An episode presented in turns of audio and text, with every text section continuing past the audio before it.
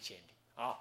那么这一期的佛法呢，呃，知道它的主要性格、主要的内涵。那么回到这个呃维斯呃这个鸠摩罗什大师来，鸠摩罗大师主要翻译有太多太多的经典了。他翻译主要在论方面，大乘的论主要是龙树菩萨的中观系统的论，也可以说是，比如说中论、百论、十二门论、大智度论。在经方面也是般若系统的为主，是大品般若经、小品般若经，还有方等经典为主的什么维摩诘经、弥陀经、呃净土经典的弥陀经啊，还有呢呃十住毗婆沙论，这都是大乘论啊，这是龙树菩萨造。还有呢翻译的法华经是一乘佛法的经，还有翻译的大乘经、大乘禅经，这是以前所没有的。啊，所谓的什么呢？坐禅三昧经，啊，这样子。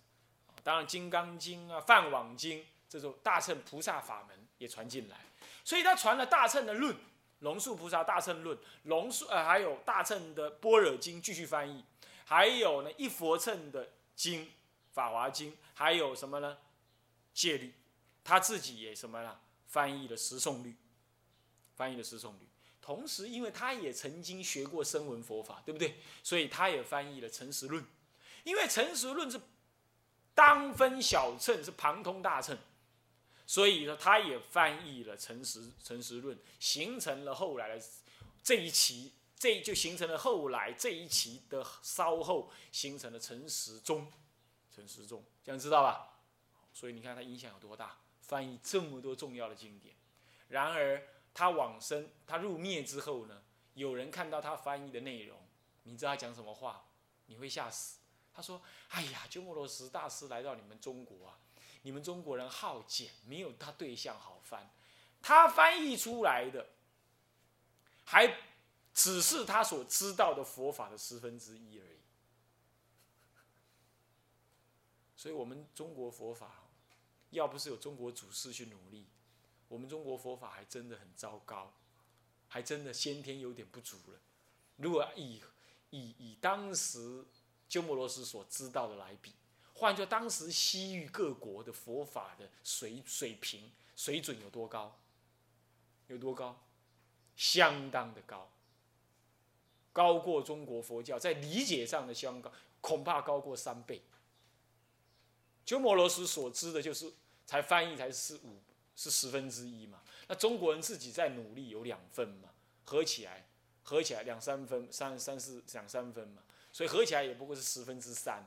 中国人自己努力两分，鸠摩罗什翻译一分，合起来三分。那国外还有还有六分七分，我们不知道。你看看，佛法在流传总是一支天水像我们现在弘扬佛法到美国，到欧洲。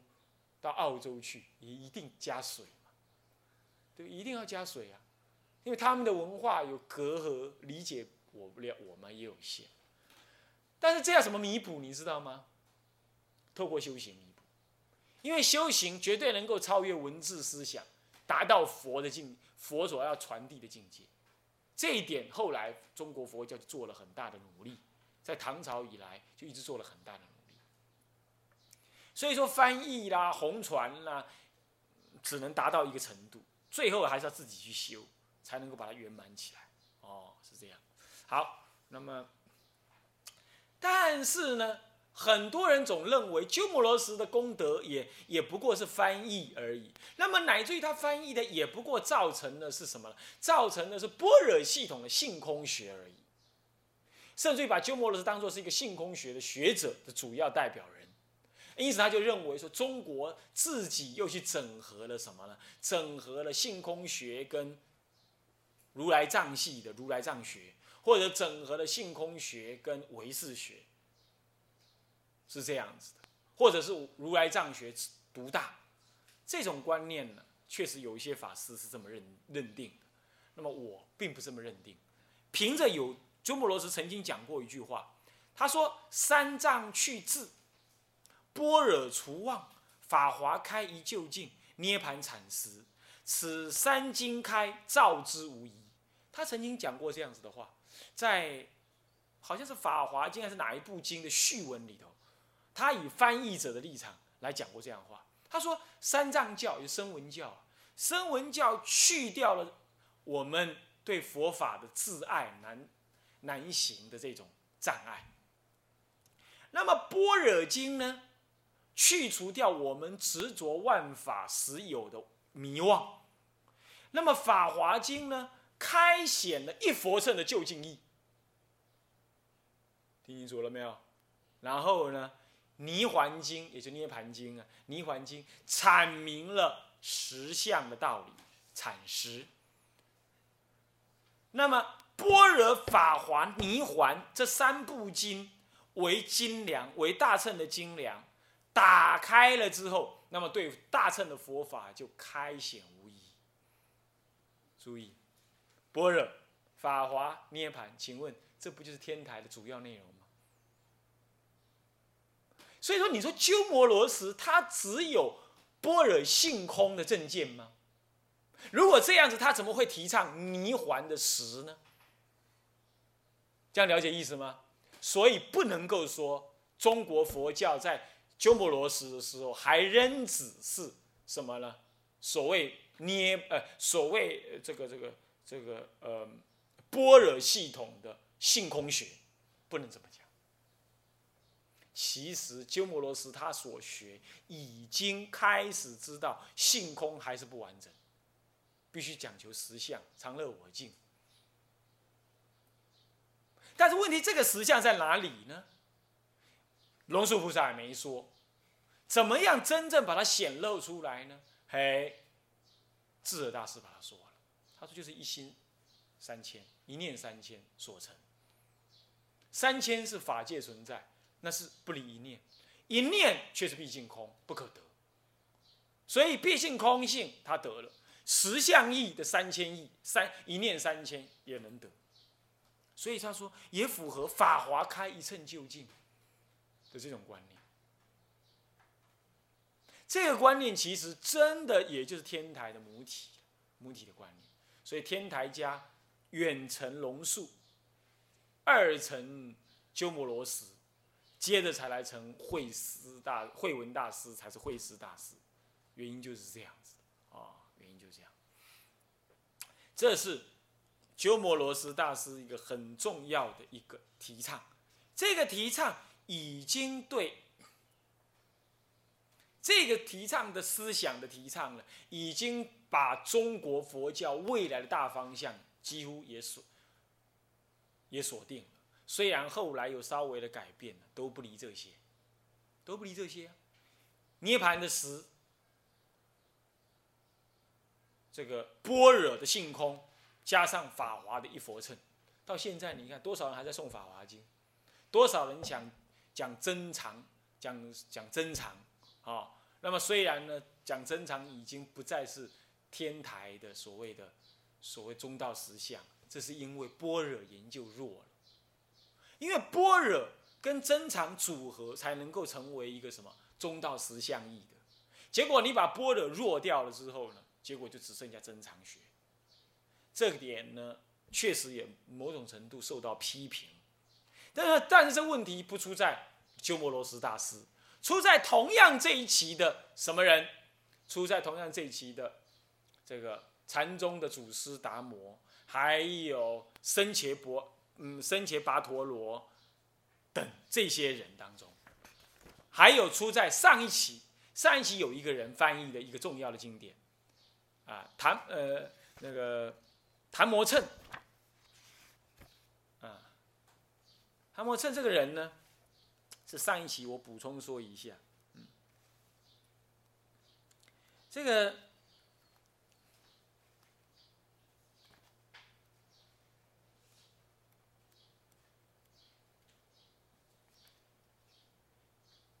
在在这一期当中，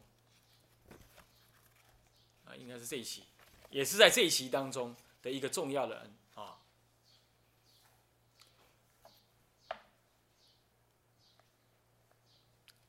这个谭摩称这个人，对，没有说是谭摩称，都在这一期。这一期开始翻译了珍藏思想的经典进来，还有唯识的经典进来。而鸠摩罗什大师本身其实也理解到实相义，理解到实相义，但是呢，没有了没有唯识学经典跟真常系的经典进来，还不会使得中国佛教在以以这个呃唯识学为主的这个系统会产生只结构性的根本大变化，还不至于，你懂吗？所以龙呃，所以说龙树菩萨思想在鸠摩罗什翻译之后呢，基本上还是很稳的。但是因为新的经典进来了，对中国人来讲，当然也要去也要去学习，也要去听闻。而这个时候就会加入新的思想了。好，那我们来看看怎么样子的新的思想。鸠摩罗什完了弘扬佛法之后，他入灭了。那么他产生的影响，主要我已经也说明了。啊，那么他也传了《十诵律》《诚实论》等等。接着呢，鸠摩罗什入灭。鸠摩罗什入灭之后呢，在北方，我们现在在先谈北方哈。北方呢，还有一位叫昙摩谶，紧接着他就进入中国，就在凉州，当时的重要翻译的那个，呃，那么，嗯，呃，不是凉，不是凉州，在姑丈，就是现在张掖啊那个地方呢。啊，张掖那个地方还差到差到地方的张掖那个地方呢，呃，由这个北凉的菊渠蒙逊所支持，昙摩谶他也会道术啊，他翻译了《大波涅盘经》，而这位昙摩谶很有意思的就是说，他怎么他不但会道术啊，他会教人家男女性行房事，这是一个出家人怎么会教这个呢？这很怪哈。所以弄得半天，这后来被人家追杀死了，后来被追杀死。但是他老人家翻译一部影响中国非常深远，但是也被鸠摩罗什大师所所认可的一部重要的经，但是当时还没翻进来，后来才翻的，就是《大波涅盘经》。《大波涅盘经》在北方形成了一个很重要的一个思想，很重要的思想，甚至于后来还超过了。般若学，还超过了般若学，有几个原因。第一，鸠摩罗什大师翻译的东西太多了，结果变成焦点不聚，懂吗？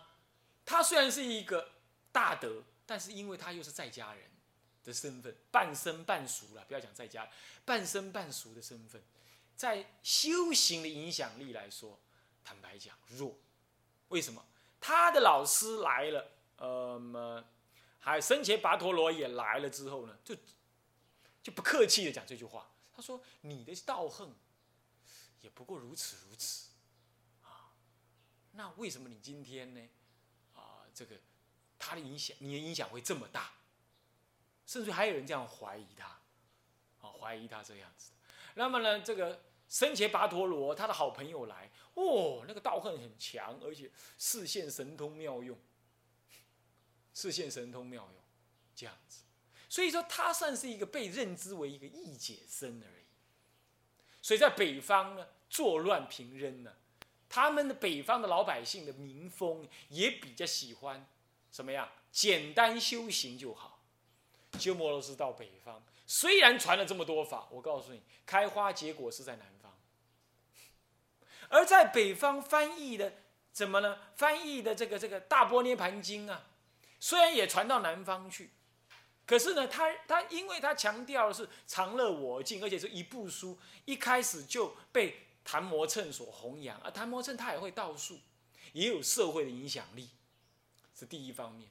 第二方面呢，因为他提的那种珍藏思想，跟北方修禅的人呢，那种在内修的时候注意看到自己的心的作用很接近，这第二。第三呢？又来了一位六那个禅宗的达摩祖师，达摩祖师从南方来，但在南方跟梁武帝不弃，到了北方去。宋齐梁陈，虽然梁已经到了南朝，已经到这一期的中中尊阶段了，可是北方的佛法呢，因为战乱，没办法好好的研究什么性空般若学跟中观学，所以他往南移。那么北方主要就在修禅法，而抓着研究着《大波涅盘经》。那么呢，这个时候呢，南方的这个这个达摩祖师在南方不契合，他的教法直截了当，直截了当，而且专修如来藏思想。哎，南方不契，因为南方已经研究般若性空学那么久了，从东晋以来就那么久了，南方不契，所以跟梁武帝说了也不也不契机，他就到北方来。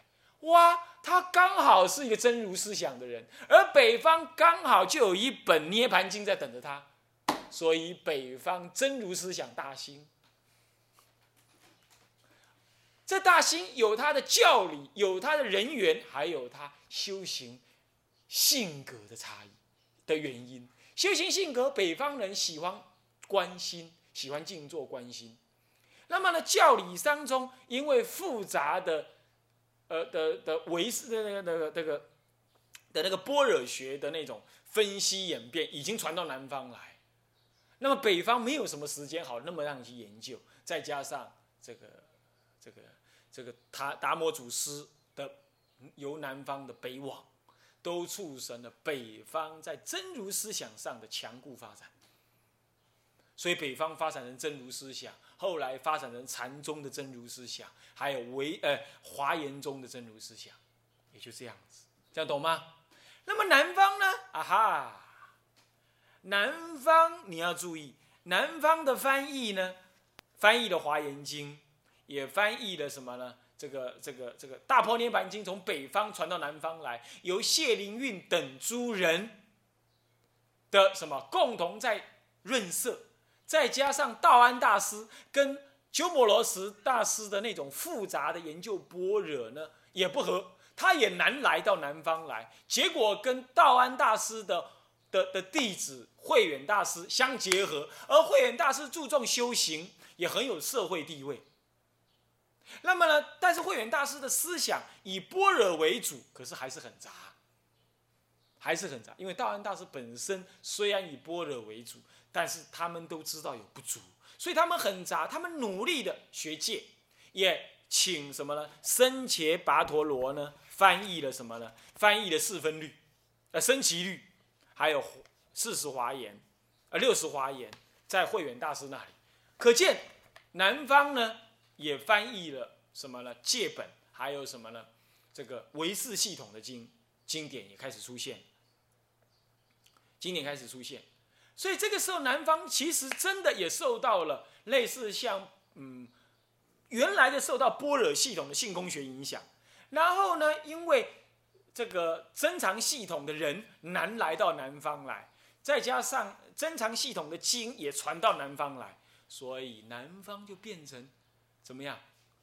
有般若思想，也有增长思想，对不对？结果它就发展成为一个中道实相的思想。他就没有完全发展，就没有完全形成的真如思想，他就恢复恢复成为中道思想，也就真空妙有的思想，他综合了这种思想，综合这种思想就不坏真空见，然后来建立什么呢？建立这个妙有，所以真空妙有的，所以中道思想就出现，中道思想就出现，这是南方佛教的演变。那么北方十六国主要从鸠摩罗什之后，就是重要就是昙摩谶的翻译，什么呢？翻译这个呃《涅盘经》。那么南方呢？南方主要就继承了北方这个什么十六国呃呃西晋以后的十六国时代的什么呃十六国之后的东晋的易学研究，一直发展到什么呢？一直发展到南北朝。发展南北朝的时候，他们都在易学研究，因为有了鸠摩罗什做开始，所以鸠摩罗什之后的南北朝很快就进入南北朝了。鸠摩罗什之后就进入南北朝了。进入南北朝之后呢，宋齐梁陈的南方各国主要发展成为什么呢？宋跟齐，宋齐梁陈的宋跟齐啊，呃，主要发展是学派的佛教。学派的佛教，学派的佛教呢，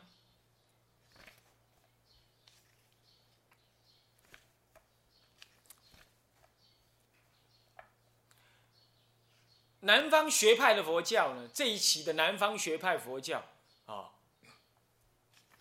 重点呢是早期宋齐两代呢，以综合性跟通盘性的研究为主，那么呢，再加上训诂跟注释呢为辅助，那么重点在于将各个经跟论呢做一个什么归纳，各个做个归纳整理，各个做归纳的跟整理，好。那么再来呢，因为东晋时代的那种浮华。到了宋齐时候，因为是军人主政，宋朝南这个这个时候刘宋是军人主政，所以国家风气就开始改成比较朴素，比较朴素。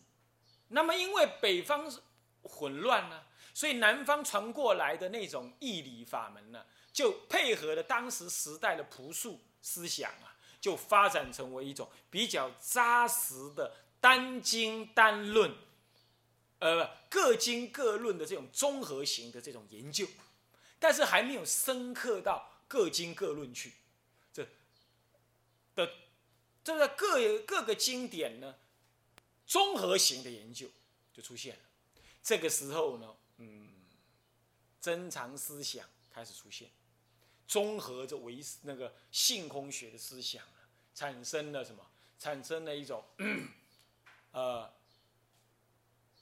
不坏真空见，而体会有妙有的这种观念就出来了。这就是宋齐一直到梁都一贯发展的。但是以一个教团的发展来讲，宋齐重点在对各种经论做综合型的研究跟注解。那么到了梁城呢，是以各经各论单独深刻的研究理解。这就不同了，但是无论是综合型的研究也好，或者单独的研究也好，他们主要的思想都渐渐的发展成为性空学跟真如思想是、真常学相互的融合的这种观念。好，跟北方十六国的北呃南朝的北朝北朝的什么呢？纯。真藏思想就不一样喽，就不一样。所以中国佛教在这个时候就发展成为两大系统，一个是纯珍藏的，一个是珍藏外加性空的，以天台为代表，以天台为代表的这种思想就出现。各位这样了解吗？啊，所以到了什么呢？到了这个宋朝的末年，在这个南北朝的末年的时候啊，这个思想呢就。中国就真正的形成了，北方是真如思想，禅的思想开始，禅跟真如思想；南方是天台跟所谓的嗯性空与真如相结合的思想就出现了，就开始形成这个风气。啊，这教理史上面呢，你应该理解这样。至于说教团史，教团的发展。好，还有教团的演进呢，主要是什么呀？学派的兴起，各学派的兴起。啊，那么学派呢，主要有什么样子的学派呢？啊，翻译的经典呢，也翻译了唯识的经典，也翻译了这个嗯，这个解释密经，啊，就是所谓的相续解脱经，还有翻译的真如经典，比如圣曼经，啊。还有唯识学的《楞伽经》，也翻译的《阿含经》等等。那么呢，戒本呢，戒本呢是四四分律，啊，这个善见律等等的翻译也就翻译完成了。所以在这个时期呢，五部律都翻译完成，唯识学跟真常学的经典也都翻译进来，乃至于到了这个呃梁朝宋齐梁陈的时候，陈朝真谛三藏还翻译了《摄大乘论》。这些呢都是所谓的珍藏系统的经也翻译进来。这翻译方面，教团方面的翻译是这样子的。那么至于说教团的这个嗯学派兴起是在良辰时代，那么呢是谁？有翻翻展了什么样学派呢？有毗昙学啊、俱舍学派，还有涅盘学派、诚实学派、地论学派、社论学派、三论学派，还有禅法流通。禅法，北方的禅法跟净土法门，还有戒律的研究等等，这是当时这个时期的教理研究，主要研究这些东西，相当的多，好相当多啊。那么你了解一下就可以啊。那么这是理解研究期，我们大体上跟大家讲一下是这样啊。那么下一堂课呢，再跟大家做个补充，我们就会进入到啊唐朝的所谓的宗派成立起，这要一贯的讲下来啊。那么我们先先讲到这里。向下文长，赋予来日。回向，众生无边誓愿度，